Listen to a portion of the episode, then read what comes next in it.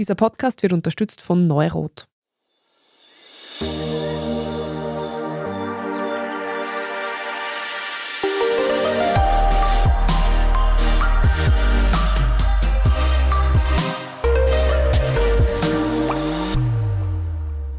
Willkommen zu Besser Leben, der Standard-Podcast zum Glücklichwerden. Ich bin Martin Schauhuber. Und ich bin Franziska Zeudel. Und ihr alle hört uns, aber vielleicht manche besser, manche schlechter. Genau, und am 3. März, das ist der Freitag, ist der internationale Welttag des Hörens. Darum haben wir heute einen Experten in dem Gebiet zu uns eingeladen, nämlich Dominik Riss. Er ist HNO-Arzt am AKH und dort ohrchirurgisch tätig. Herzlich willkommen bei uns im Studio. Danke für die Einladung. Ja, Jetzt habe ich es eh schon gesagt, Sie sind ohrchirurgisch tätig. Darum die wichtigste Frage für mich. Was haben Sie den Leuten schon aus den Ohren geholt und waren Ohrwürmer dabei? Also es, es verirren sich wirklich selten, aber doch Insekten ins Ohr. Das stimmt. Ich selber habe noch keinen Ohrwurm, sondern Ohrschlüpfer herausgeholt. Dafür andere fliegende Insekten sind da wahrscheinlicher, die dann im Ohr landen. Also im Endeffekt sind sie harmlos. Das muss man ganz ehrlich sagen. Sie können, wenn sie noch leben, dann ein Geräusch machen und die Patienten ganz, ganz fürchterlich wild machen. Aber es ist wirklich nicht schlimm. Man kann dann einen betäubenden Spray ins Ohr sprühen, dann sind die Insekten auch betäubt und dann kann man das Insekt raussaugen und das ist dann problemlos entfernbar. Also keine Panik und es wird sich gut machen lassen. Gibt es problematischere Sachen, die sich regelmäßig in Ohren verirren? In problematischere Sachen sind bei Kindern Fremdkörper, alle Sorten von Spielzeug können da drinnen landen. Das ist dann manchmal ein bisschen schwieriger zu entfernen. Selten braucht es eine kurze Narkose dazu. Und was problematisch ist, ist, wenn das Wattestäbchen verwendet wird und man sich damit das Trommelfell verletzt. Das ist ein bisschen das Problematischere, weil die Kinder können man nicht verändern, dass die sich was ins Ohr stecken. Das ist in der Natur der Kinder. Aber was leider passiert ist, der Wattestäbchengebrauch führt dazu, dass die Sensibilität im Gehörgang abnimmt, dass man es gewohnt ist, dass da was drinnen steckt. Und es kommt leider, auch wenn man sich es nicht vorstellen kann, vor, dass die Leute dann das Wattestäbchen im Gehörgang stecken lassen und sich damit auf den Polster legen. Und das kommt selten, aber wirklich doch regelmäßig vor. Und das kann dann ganz unangenehme Verletzungen machen. Okay, Martin und mich zieht es gerade zusammen. Das ist ein makelloser Secondhand-Schmerz. Wow. Eh die Frage, die sich alle schon mal gestellt haben, soll man jetzt Wattestäbchen eigentlich gar nicht verwenden zur Reinigung der Ohren? Eigentlich sollte man sie nicht verwenden, weil sie nicht notwendig sind. Das Ohrenschmalz wird produziert von den Drüsen der Gehörgangshaut und wandert dann automatisch nach außen durch die Bewegung und durch die Hautmigration und so dass es eigentlich normalerweise rauskommt. Und das Gescheiteste ist das eigentlich mit einem Taschentuch dann abzuwischen nach dem Duschen, was man mit einem Finger erwischt weil das Problem ist, wenn ich das Wattestäbchen nehme, dann stopfe ich das hinein und dann stopfe ich das Ohrenschmalz bis zum Trommelfell und dann ist es schwieriger, das dann zu entfernen. Ehrlicherweise muss man allerdings sagen, dass es schon viele Leute gibt, die Wattestäbchen verwenden, wo das nicht passiert, wo man dann reinschaut ins Ohr, sich wenig bis kaum Ohrenschmalz vom Trommelfell ansammelt.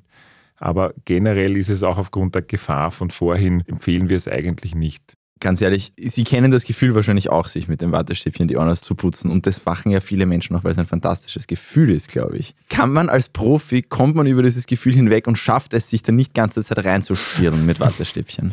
Das ist, das ist eine spannende Frage. Also es geht eher in die Suchtfrage und wenn man einmal darauf fixiert ist, dann ist es schwierig und ich bin in der glücklichen Lage, dass ich dann nicht darauf fixiert wurde und daher es schaffe, kein Wattestäbchen zu verwenden, auch im Gegensatz zu meiner Verwandtschaft. Aber es gibt andere Kulturen, wo das mit irgendeinem Holzstäbchen im Ohr zu kratzen viel, viel häufiger ist.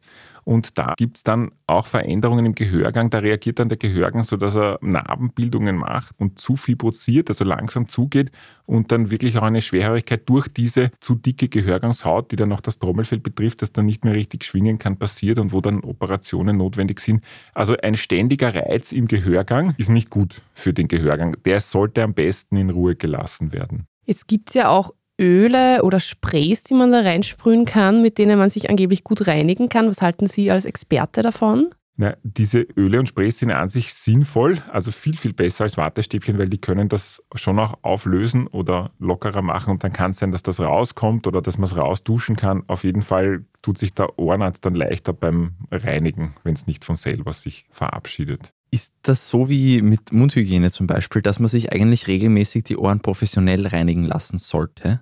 Wenn Sie dazu neigen, dass Ihre Ohren verstopfen, mit Ohrenschmalz und das dürfte von Person zu Person unterschiedlich sein, dann ja, aber nicht normalerweise nicht. Also die meisten Menschen schaffen es ohne professionelle Ohrreinigung und die Ohren verstopfen nicht. Manche sind die Ohren sind unterschiedlich, der Gehörgangseingang kann ein bisschen enger sein, sodass sich da verstärkt Ohrenschmalz sammelt und das wissen die Leute dann eh. Also, und wenn man dazu neigt, dass die Ohren verstopfen, dann ist es sinnvoll, sie professionell zu reinigen. Bei mir, wenn ich das persönlich erzählen darf, mein Ohr war bisher ein einziges Mal komplett verstopft. Da war ganz voll. Da habe ich, Gott sei Dank war ich gerade im Dienst, hat meine Kollegin mir das reinigen können. Das ist zugegebenermaßen ja, ein bisschen ein unangenehmes Gefühl schon. Es tut nicht weh, aber es ist schon ein unangenehmes Gefühl. Aber interessanterweise seither nicht mehr seither nicht mehr. Sodass in Summe kann man sagen, wenn Sie dazu neigen, dass Sie Ihre Ohren verstopfen, macht es Sinn, regelmäßig zum Ohrenarzt zu gehen und wenn nicht, dann dürfen Sie ohne dem auskommen. Okay, aber das heißt, wenn das fällig wäre, würde ich es spüren, ja, würde ich es mitbekommen. Genau, wenn Sie unsicher sind, dann lassen Sie einmal hineinschauen. Und jetzt haben wir eh schon viel über Ohrenverstopfen geredet. Viele Menschen verstopfen sich ihre Ohren ja jeden Tag freiwillig mit Kopfhörern in ihr Stöpsel oder auch mit diesen großen Teilen. Was sagen Sie da als Experte? Ist es irgendwie problematisch, so den ganzen Tag im Ohr jetzt was stecken zu haben oder ist es total unproblematisch? Das hängt auch von Ohr zu Ohr ab. Es gibt Ohren, die das vertragen. Jetzt geht es halt rein jetzt nicht um den Schal, sondern um das, dass da was drinnen steckt, die das problemlos vertragen und die nichts davon sind. Und es gibt eben ein paar, die auch, es gibt ein paar Ohren, die da gereizt davon reagieren, wenn da ständig was drinnen steckt, wo sich Entzündungen bilden und so weiter. Aber das im Endeffekt merken sie das. Aber wenn, es kann durchaus sein, dass das ein zusätzlicher Faktor ist, der dann das Gleichgewicht in ihrem Gehörgang zum Kippen bringt und sie Entzündungen bekommen, Reizungen und das einfach nicht vertragen. Sind so große Over-Ear-Kopfhörer, wie wir sie jetzt auch gerade bei der Aufnahme tragen, sind die da unproblematischer? Ja, für Leute, die Probleme im Gehörgang haben, sicher, ja. Ist es eigentlich, wenn man den ganzen Tag Musik hört über diese In-Ear-Kopfhörer, ist das irgendwie schlecht? Ja, also da ist es egal, ob es In-Ear-Kopfhörer sind mhm. oder Over-Ear, diese großen Kopfhörer. An sich ist es schon auch ein, da hängt es vom Lautstärkepegel ab. Sie addieren den Lärm dazu oder die Energie, der ihr Ohr ausgesetzt ist, sodass sie da schon einen Schaden verursachen können. Natürlich ist es für manche ganz wichtig und eine richtige Form der Ruhe und Entspannung, Musik zu hören und dem ist auch nichts einzuwenden, aber versuchen möglichst geringe Lautstärken zu verwenden, wenn ich in meiner Freizeit, vor allem wenn ich oft Musik höre und natürlich, wenn ich zum Beispiel in einer lauten U-Bahn fahre, wo ein riesiges Hintergrundgeräusch schon a priori ist, wenn ich dann noch den Kopfhörer so laut aufdrehen muss, dass ich über dieses Hintergrundgeräusch drüber komme, damit ich die Musik wahrnehme, dann ist es ziemlich sicher zu laut. Also da ist es vielleicht für die ganz lauten Umgebungen dann dort nicht zu hören, weil ich dort ziemlich sicher zu laut bin, weil mein Ohr adaptiert sich und ich merke das gar nicht, dass es dann eigentlich fürchterlich laut ist. Oder investieren in richtig gute Kopfhörer oder die dann einfach sehr starkes neues Canceling haben, dass quasi am Ende die Musik gar nicht so laut sein muss. Oder unterschätze ich da jetzt auch, wie sehr sich mein Ohr adaptiert? Aber muss Noise Cancelling dann nicht auch sehr laut sein? Also ist es total unbedenklich, diese Noise Cancelling Geschichten? Ja, soweit ich Noise Cancelling verstehe, ist, dass das durch die Wellendynamik passiert und durch die Interferenz und da eigentlich die Energie schon ausgelöscht werden sollte. Ich bin jetzt kein Physiker, vielleicht liege ich da auch falsch, aber in meiner Vorstellung müsste das Noise Cancelling eigentlich schon funktionieren diesbezüglich. Ich selber habe keine persönliche Erfahrung damit und weiß nicht, wie gut das jetzt in der lauten U-Bahn tatsächlich funktioniert. Aber man, man kann es ausprobieren, indem ich die Einstellung, die ich vorher in der lauten U-Bahn verwendet habe und dann in einer komplett ruhigen Umgebung verwendet habe. Und wenn mir das dann unangenehm laut ist, wenn ich das plötzlich aufdrehe, dann ist das ein Zeichen also dafür, aus, dass es zu laut ist. Ich kann aus meiner Erfahrung sagen, wenn es wirklich gut ist, also ich höre zum Beispiel im Flieger auf niedrigster Lautstärke dann. Und es ist trotzdem deutlich leiser, als wenn der Flieger einfach nur neben mir laut ist. Mhm. Also, aber das sind halt auch ganz gute, die das ganz gut können. Jetzt ist bei einer Folge über Stille, die liegt schon ein bisschen länger zurück, auch zur Sprache gekommen Oropax. Und ob das eigentlich sinnvoll ist, mit Oropax zu schlafen, ist ja eigentlich dasselbe Thema. Man steckt sich quasi was rein. Ist das aus Ihrer Sicht ratsam? Ja, also vom ohrhygienischen Standpunkt her ist es besser, man kommt ohne Oropax aus. Also Oropax sind total sinnvoll, was den Lärmschutz betrifft. Da absolut.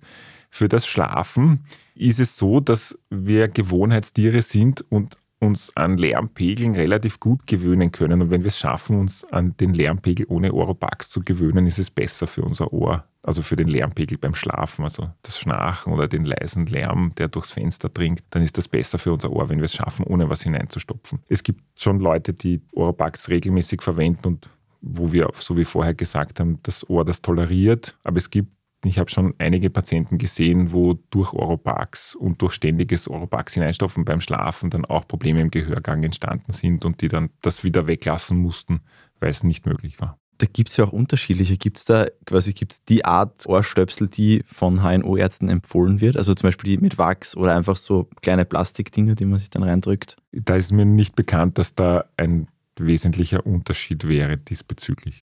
Viele Menschen suchen ja den HNO-Arzt erst dann auf, wenn es weh tut, wenn sie Ohrenschmerzen haben. Manche probieren ja im Vorfeld auch noch das eine oder andere Hausmittelchen, um sich den Arztbesuch zu ersparen. Da kommen mir immer wieder Ohrenkerzen unter. Die schauen ja sehr schräg aus, sind aber anscheinend sehr beliebt. Ist da eigentlich irgendwas dran? Helfen die wirklich? Naja, bei den Ohrenkerzen, die verursachen, so wie ich das verstanden habe, durch den, die eben in der Innen, innen hohl und brennen außen ab und verursachen dadurch einen Sog im Gehörgang und können dadurch ein bisschen Luftdruck rausnehmen, was wahrscheinlich angenehm ist, wenn da drinnen eine Entzündung ist, also subjektiv als angenehm empfunden wird. Und was auf jeden Fall ist, es ist ein großes Tohuwabohu. Man muss sich da hinlegen, man muss, zündet dann diese Kerze an und allein diese Form der Beschäftigung hat sicherlich auch einen deutlichen Placebo-Effekt, der dann für ein besseres Wohlbefinden sorgt. Ich habe nur ein bisschen Sorge, mit Feuer da in der Nähe der Haare zu hantieren, dass da auch was wirklich ganz schief gehen kann. Und darum empfehle ich selber Ohrenkerzen nicht, weil der tatsächliche Nutzen im Rahmen der Entzündung sicherlich absolut vernachlässigbar ist. Und es gäbe ja wahrscheinlich effektivere Alternativen. Ja, also da ist schon zu einem Arzt zu gehen, auch zum Hausarzt und ins Ohr hineinschauen zu lassen, hat mehr Sinn, als eine Ohrenkerze zu verwenden an sich. Ich weiß nicht, ob das Ohrenkerzen sind, aber das Thema Kerzen kenne ich auch aus dem Kontext Ohren reinigen. Also ich glaube, das ist auch in manchen Gegenden total beliebt, dass man sich dann irgendwie so die Flamme unter das Ohr hält oder so, dass das Schmalz rausrinnt, ich weiß nicht. Ja, mir hat das mal eine Bekannte in einer sehr langen Busfahrt sehr detailliert erklärt und sehr davon geschwärmt. Ich habe mich nie drüber dort, weil ich mir auch gedacht, ja, so die Flamme dann unter das Ohr, ich weiß nicht. Ist Ihnen das unterkommen oder ich meine, da gilt wahrscheinlich wieder Feuer vielleicht nicht so super, oder? Also, dass man mit einer Flamme am Ohr das Ohrenschmalz entfernen kann, das ist mir noch nicht untergegangen. Vielleicht habe ich es doch damals missverstanden. Ich weiß ja, nicht. Vielleicht waren das auch die normalen Ohrenkerzen, die in dem Fall nur das Ohrenschmalz vielleicht irgendwie raus. Das kann durchaus sein, dass jemand eine Ohrenkerze aufgrund dieses Unterdrucks zur Schmalzentfernung verwenden könnte. Das wäre theoretisch möglich. Aber wenn ich selber meine, mein Ohr ist verstopft und ich möchte was machen, würde ich einen Spray oder ein Öl verwenden und dann versuchen, selber mit der Dusche das rauszuduschen, die Ohrmuschel nach hinten oben zu halten und dann versuchen, das rauszuduschen. Das ist die sicherere und, glaube ich, erfolgsversprechendere Variante als die Ohrkerze für das Ohrenschmalz. Also Martin, Hände weg vom Feuer, würde ich sagen. Ich habe es eh nicht gemacht. Ich bin jetzt umso froher darüber. Ein häufiges Thema ist ja auch beim Fliegen dass viele Menschen Probleme haben mit dem Druckausgleich. Können Sie vielleicht kurz sagen, was ist da das Gescheiteste, wenn man merkt, irgendwie die Ohren gehen zu, was soll man tun? Die Leute blasen dann immer ganz verzweifelt, schneuzen sich. Was macht man da? Also wenn man wirklich dazu neigt, dass man Druckausgleichprobleme hat beim Fliegen, dann ist ein abschwellender Nasenspray sinnvoll mitzuführen. Es ist nämlich so, dass der Druckausgleich passiert über die sogenannte Ohrtrompete. Die verbindet das Mittelohr zum Nasenrachen, also mehr oder weniger hinter der Nase ist dort die Öffnung.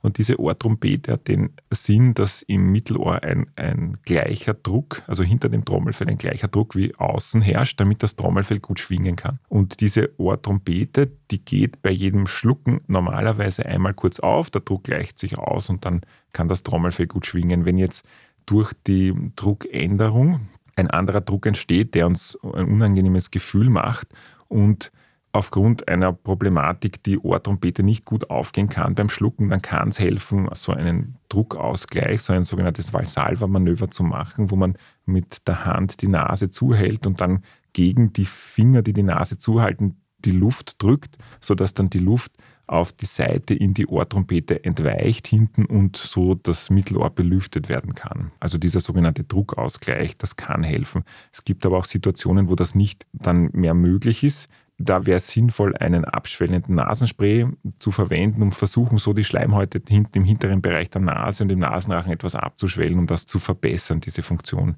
Es gibt auch Kollegen, die empfehlen, dass man Mineralwasser trinkt, weil die Kohlen sich dann löst und angeblich auch so der Druckausgleich im Flugzeug dann besser möglich sei. Das werde ich ausprobieren. Sie haben es angesprochen, es gibt dann Zeitpunkte, wo es einfach nicht mehr geht. Kann man sich da was zusammenhauen, wenn man es dann wieder und wieder und noch intensiver probiert? Also manchmal fühlt es sich dann ja echt schon an, als wäre es vielleicht keine gute Idee mehr, da jetzt noch einmal Nase zuhalten, Vollgas reinpusten. Naja, wenn es auf beiden Seiten zu ist, dann kann nicht wirklich viel passieren.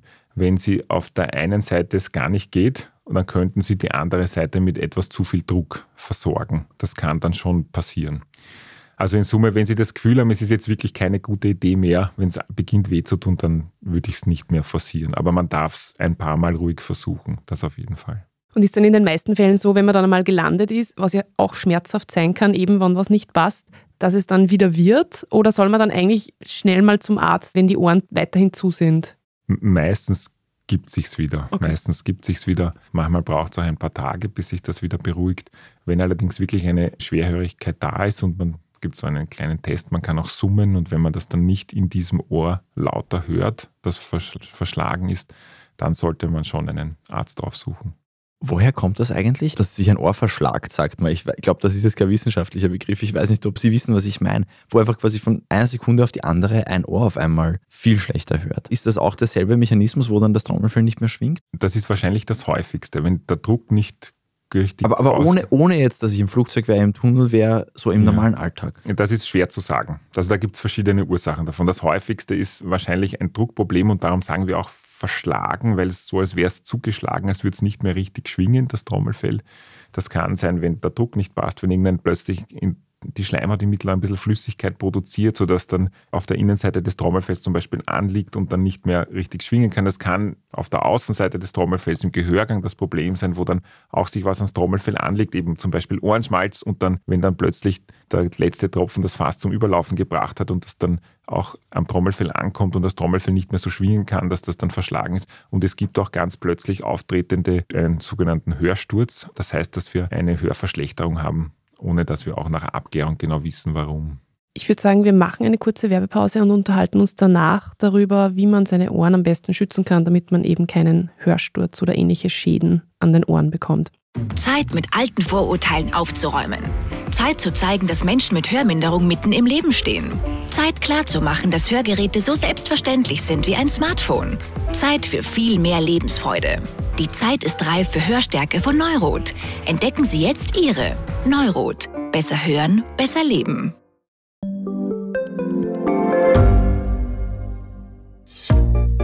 Was unternimmt Österreich eigentlich gegen den Klimawandel? Wie viel betrogen und bestochen wird im Profisport? Und wieso verdienen Frauen immer noch weniger Geld als Männer? Ich bin Margit Ehrenhöfer. Ich bin Tobias Holub. Wir stellen die brennenden Fragen unserer Zeit. Und die Standardredaktion liefert Antworten. In Thema des Tages von Montag bis Freitag um 17 Uhr, überall, wo es Podcasts gibt. Ja, es gibt ja, wir wissen es alle, ganz hohe Frequenzen, die junge Menschen besser hören und wir dann alle irgendwann im Alter immer schlechter und irgendwann gar nicht mehr. Ab wann geht es bergab und was kann man tun, damit es nicht so schnell bergab geht? Naja, wahrscheinlich geht es im Laufe des Lebens sofort eigentlich bergab. Da kenne ich keine ganz exakten Daten dazu. Aber an sich ist so, dass das Ohr ein sehr empfindliches Organ ist, also das Innenohr und der Lärm, die Energie, die wir dem zuführen, auf lange Sicht Schaden verursacht. Und der Schaden beginnt bei den hohen Frequenzen, die sind an der Basis der Schnecke angesiedelt, dort wo die Frequenzen, dort wo die Energie über die Gehörknöchelchenkette die Schnecke betritt. Und im Laufe des Lebens sammelt sich so immer mehr Energie an und dadurch immer mehr Schaden, sodass mit der Zeit die Haarzellen, die Sinneszellen in der Schnecke kaputt gehen und es dürfte jeder Mensch ein bisschen unterschiedlich dafür empfindlich sein sodass manche Menschen sind auch, es gibt auch angeborene Hörstörungen, wo von Geburt an schon eine Hörverschlechterung da ist. Und es gibt Menschen, die schon sehr früh, auch im Laufe der Zeit, eher tauben oder schlechter hören. Und es gibt einige Menschen, die erst später schlechter hören. Generell gilt für alle, dass Lärm schädlich ist für unser Ohr.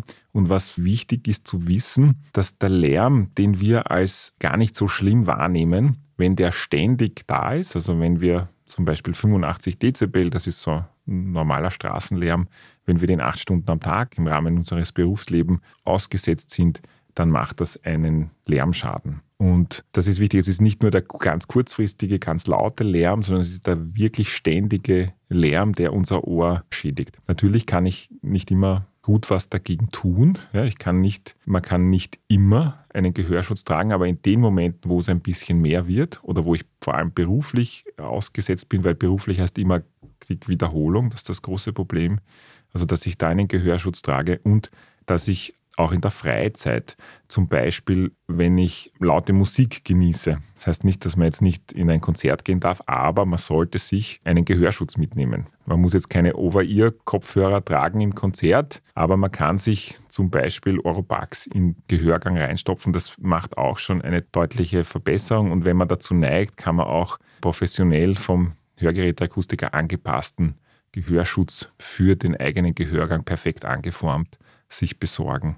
Wenn ich das zum Beispiel gern mache, wenn ich das beruflich mache, wenn ich Musiker bin und da dem ausgesetzt bin, dann kann das absolut sinnvoll sein.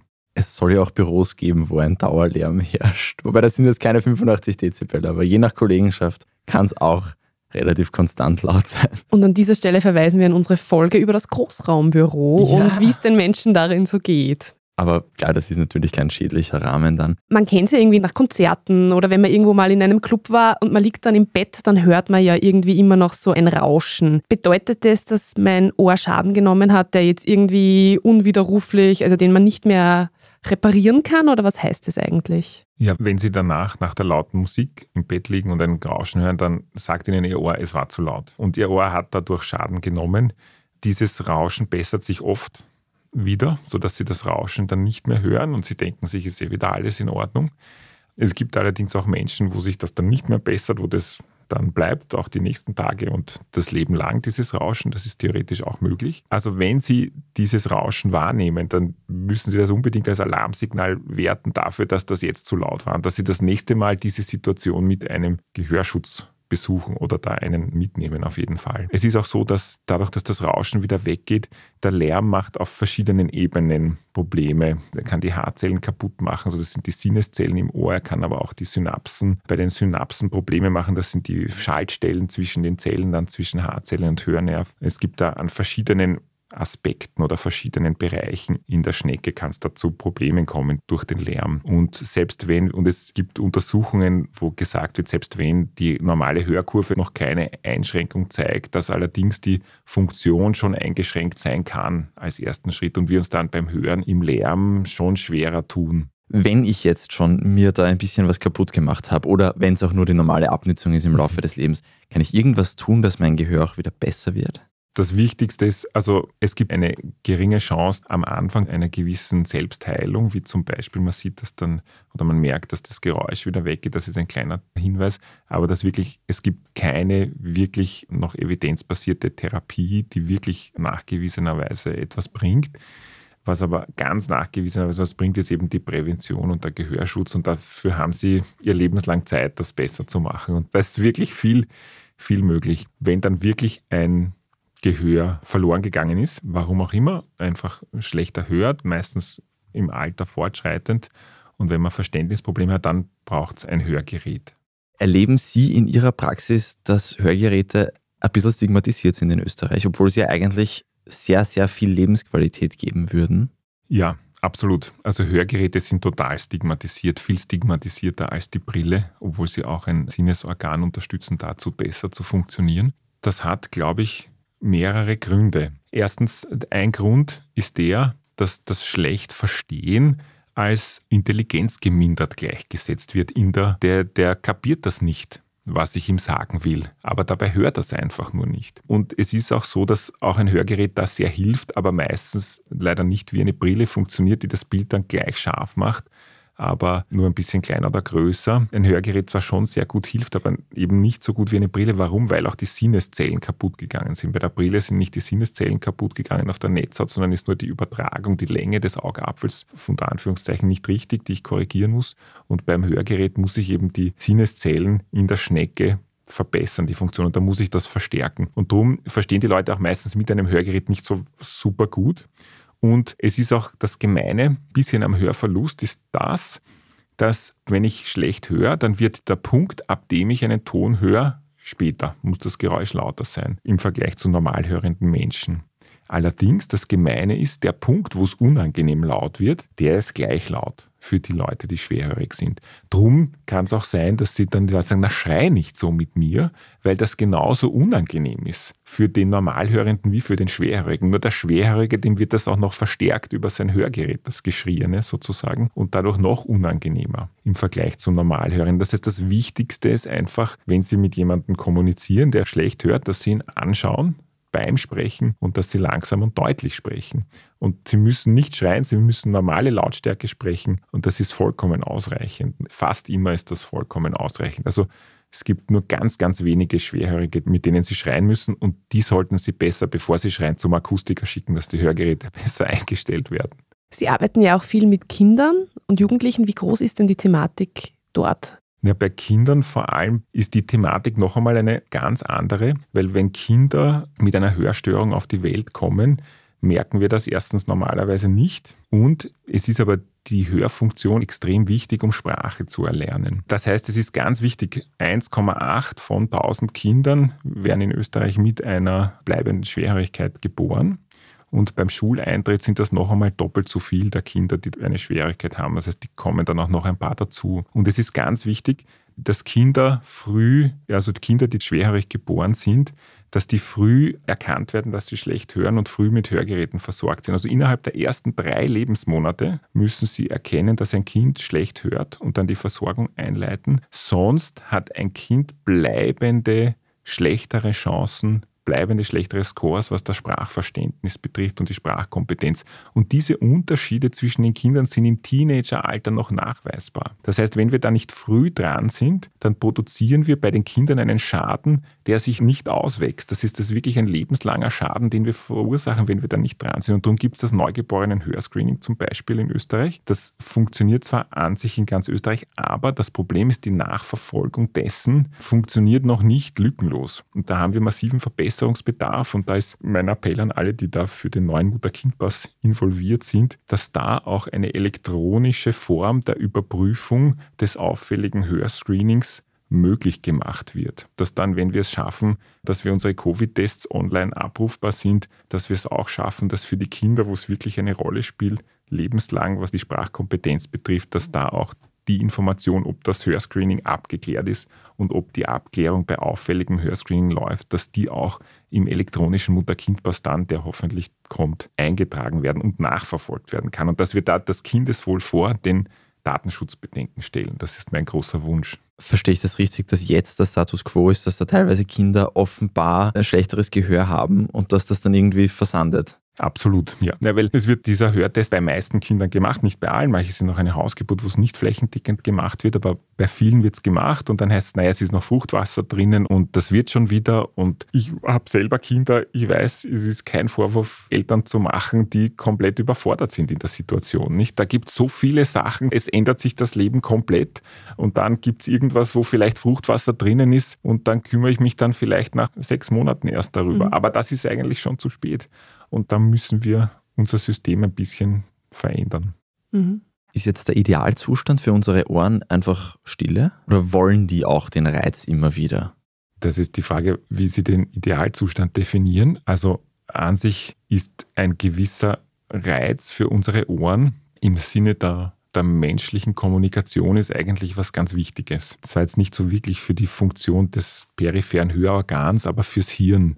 Und wenn wir die menschliche Kommunikation nicht mehr wahrnehmen können über das Ohr, dann ist nachgewiesen, dass wir in Summe an Demenz erkranken, dass wir kognitive Defizite haben. Und darum ist es eben so wichtig, dass wir das immer sicherstellen, dass wir den anderen, den Mitmenschen hören können und uns mit ihm verständigen können. Und das passiert über für die hörend aufgewachsenen Menschen über das Ohr. Und darum ist es da ganz wichtig, dass wir da dranbleiben. Darum ist es für mich schwierig zu sagen, dass die Stille der Wunschzustand des Ohres ist, weil ich glaube, dass die Kommunikation einfach das Essentiellste im Leben ist. Ich merke es in meinem Umfeld, man liest auch oft drüber. Es gibt ja total häufig eigentlich so stressbedingten Tinnitus, Hörstürze, auch schon bei jungen Menschen.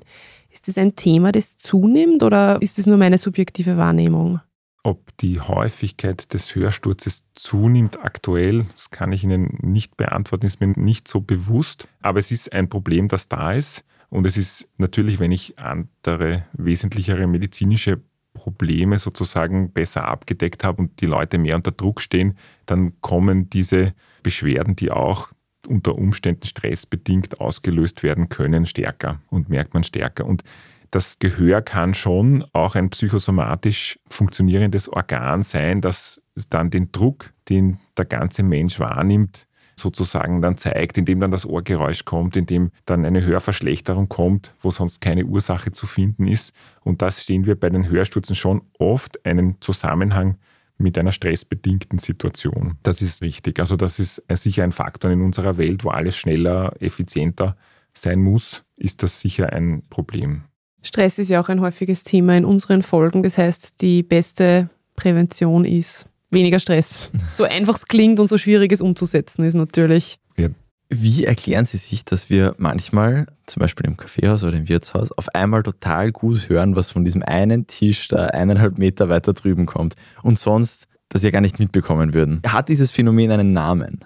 Einen Namen kann ich Ihnen für dieses Phänomen nicht nennen, aber das ist unsere unglaubliche Hirnleistung, was das Hören betrifft, weil das Herausfiltern, Sie hören unglaublich viel die ganze Zeit und dass Sie die menschliche Stimme und die Information, die für Sie relevant ist, herausfiltern, das kann das Gehirn an sich unglaublich gut und darauf wird auch sehr viel Leistung abgestellt, um möglichst gut was herauszuhören. Und wenn Sie irgendwas haben, was sie emotional betrifft, entweder weil sie es super spannend finden oder weil sie es super stört, dann, genau dann hören sie das besonders stark, weil das Hirn die Aufmerksamkeit darauf fokussiert. Und wo wir sehen, dass das Hirn eine unglaublich fantastische Leistung hat, etwas zu hören, ist bei den Cochlea-Implantaten. Das sind die Implantate, die wir verwenden, wenn ein Ohr komplett ertaubt ist. Da wird eine Elektrode in die Schnecke eingeführt und da wird an zwölf verschiedenen Stellen in der Schnecke der Hörnerv elektrisch gereizt. Und diese elektrische Reizung des Hörnervs, je nachdem, da hilft uns, dass die Schnecke an unterschiedlichen Stellen für unterschiedliche Frequenzen zuständig sind. Also kann ich hohe und tiefe Töne je nach Ort der Stimulation unterscheiden. Und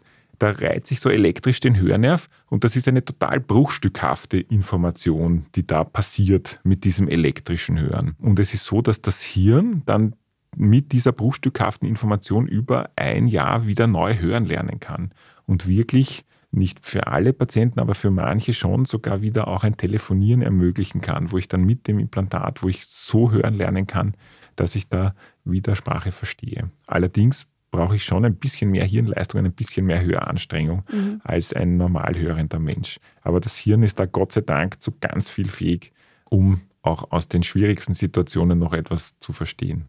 Ich denke immer an die Telefonate im Zug, im Ruheabteil, die man dann auf einmal als einziges hört. genau, ich glaube, dass da die Emotion eine ganz eine wichtige Triebfeder für das genau. Verstehen und das Zuhören ist. Ja. Gibt es noch irgendwas, was Sie sehr wichtig finden, dass die Menschen wissen sollten über das Thema Hören, Hörgesundheit, Ohrwascheln? Also was mir wichtig ist, ist, dass die Menschen beim Umgang mit Leuten, die schlechter hören, ein bisschen mehr Verständnis haben. Erstens keine Stigmatisierung für Hörgeräte, die sind einfach total wichtig. Sie sind aber einfach schwieriger zu bedienen als eine Brille. Das muss man ganz ehrlich sagen, da muss man Verständnis haben. Einfach die Leute anschauen beim Sprechen. Und das ist das, was wir nicht machen. Als Normalhörende drehen wir uns weg, fangen an zu reden und die Hälfte der Information geht in die falsche Richtung, die Energie geht in die falsche Richtung, man kann nicht aufs Mundbild schauen. Leute, die schlechter hören, beginnen automatisch aufs Mundbild zu schauen und automatisch ein bisschen Lippen zu lesen, ohne dass sie es aktiv trainieren, aber das kommt ganz automatisch mit. Jetzt sind Gott sei Dank die Masken nicht mehr so weit verbreitet, sodass es auch wieder leichter wird, für diese Menschen sich zu verstehen. Also das ist ganz wichtig. Anschauen, langsam und deutlich sprechen, Hörgeräte nicht stigmatisieren, früh Hörgeräte versuchen, damit wir nicht in die soziale Isolation kommen und weiter im Austausch bleiben. Und das mir persönlich allerwichtigste ist, dass Kinder früh versorgt sind und dass wir bei der Versorgung von Kindern einfach keine Abstriche machen und sicher gehen, dass wir die früh mit Hörgeräten versorgen und auch eine Hörfrühintervention brauchen die dann auch. Da lernen die Eltern, wie man richtig mit hörgestörten Kindern spricht. Das können interessanterweise gehörlose Menschen ganz automatisch. Die wissen, wie man mit jemandem Kommunikation und Kontakt aufnimmt, der nichts hört. Die würden nie in die andere Richtung schauen, wenn sie mit jemandem kommunizieren. Und diese Dinge, die kann man dann den Eltern auch beibringen und das fördert auch massiv das Ergebnis dann mit dem Hörgerät. Ich finde es sehr spannend, vielleicht oute ich mich auch gerade als wahnsinnig blöd. Ich hätte ja nie Brille und Hörgerät quasi auf einer Ebene gesehen also wie Sie vorher gemeint haben, ja, niemand schaut schief, weil man eine Brille trägt. Ich habe gedacht, ah ja, stimmt eigentlich. Aber ja. Weil die Hörgeräte heutzutage, man sieht es ja eigentlich eh fast nicht mehr, oder? Also das hat sicher beigetragen, dass es sich irgendwie für manche Betroffene halt doch irgendwie einfacher ist, den Schritt zu gehen, oder? Absolut. Aber die meisten haben trotzdem noch Sorge. Ja. Ja, wie groß ist das? Also ich höre ganz oft, wenn ich sage, Patienten, sie sollten ein Hörgerät ausprobieren, na, hm, na, wie groß ist das und Ja. sieht man das? Und die sind wirklich schon sehr klein geworden, das ist vollkommen richtig. Mhm. Und man sieht sie wirklich nur mehr sehr gering, sehr gering. Ja, Herr Riss, herzlichen Dank für Ihren Besuch bei uns im Studio. Gerne. Danke fürs Kommen. Wir haben gelernt, ganz selektiv hören, aber besser leben kann man ja auch ganz leise hören. Ich werde versuchen, nicht zu laut zu sprechen. Genau. Und die Überleitung war nie einfacher. Wenn ihr uns auch nächste Woche hören wollt, dann achtet auf eure Ohrwascheln, fahrt euch nicht zu weit rein oder am besten gar nicht rein mit den Wattestäbchen. Und Martin, lass die Kerzen weg. Ich lasse die Kerzen weiterhin weg. Ich bin auch sehr brav mit den. Ich habe früher wirklich gefühlt jeden zweiten Tag Wattestäbchen drin gehabt. Das habe ich sehr reduziert. Es gab da mal, ich weiß nicht, ob das große Wellen geschlagen hat in HNO-Kreisen. Es gab da, ich glaube, von der New York Times oder so, vor fünf Jahren mal eine Riesengeschichte. So quasi Wattestäbchen sind das Werk des Teufels. Und wirklich eben, wie wir uns da alles kaputt machen. Vielleicht war auch nicht die Times, aber ein großes amerikanisches Medium. Seitdem bin ich da braver. Super. Das war Besser Leben, der Standard-Podcast zum Glücklichwerden. Ich bin Franziska Zeudel Ich bin Martin Schauhuber. und produziert wurde die Folge von Christoph Grubitz. Ciao. Bis nächste Woche.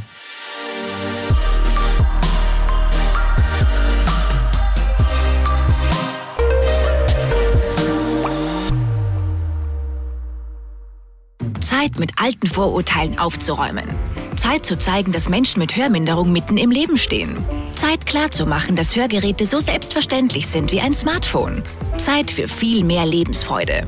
Die Zeit ist reif für Hörstärke von Neurot. Entdecken Sie jetzt Ihre. Neurot. Besser hören, besser leben. Ich bin Doris Prisching Und ich bin Michael Steingruber. und gemeinsam sind wir Serienreif. Das ist der Standard-Podcast über die spannende Welt der Serien. Genau, bei uns erfahren Sie faszinierende Details über House of the Dragon und die Ringe der Macht. Und restlos alles über satanische Spiele in Stranger Things Wir widmen uns Seriengrößen von Obi-Wan Kenobi bis zu RuPaul, und zerlegen die neueste Marvel-Serie. wenn nötig. Serienreif, euer Streaming-Podcast jeden zweiten Donnerstag eine neue Folge.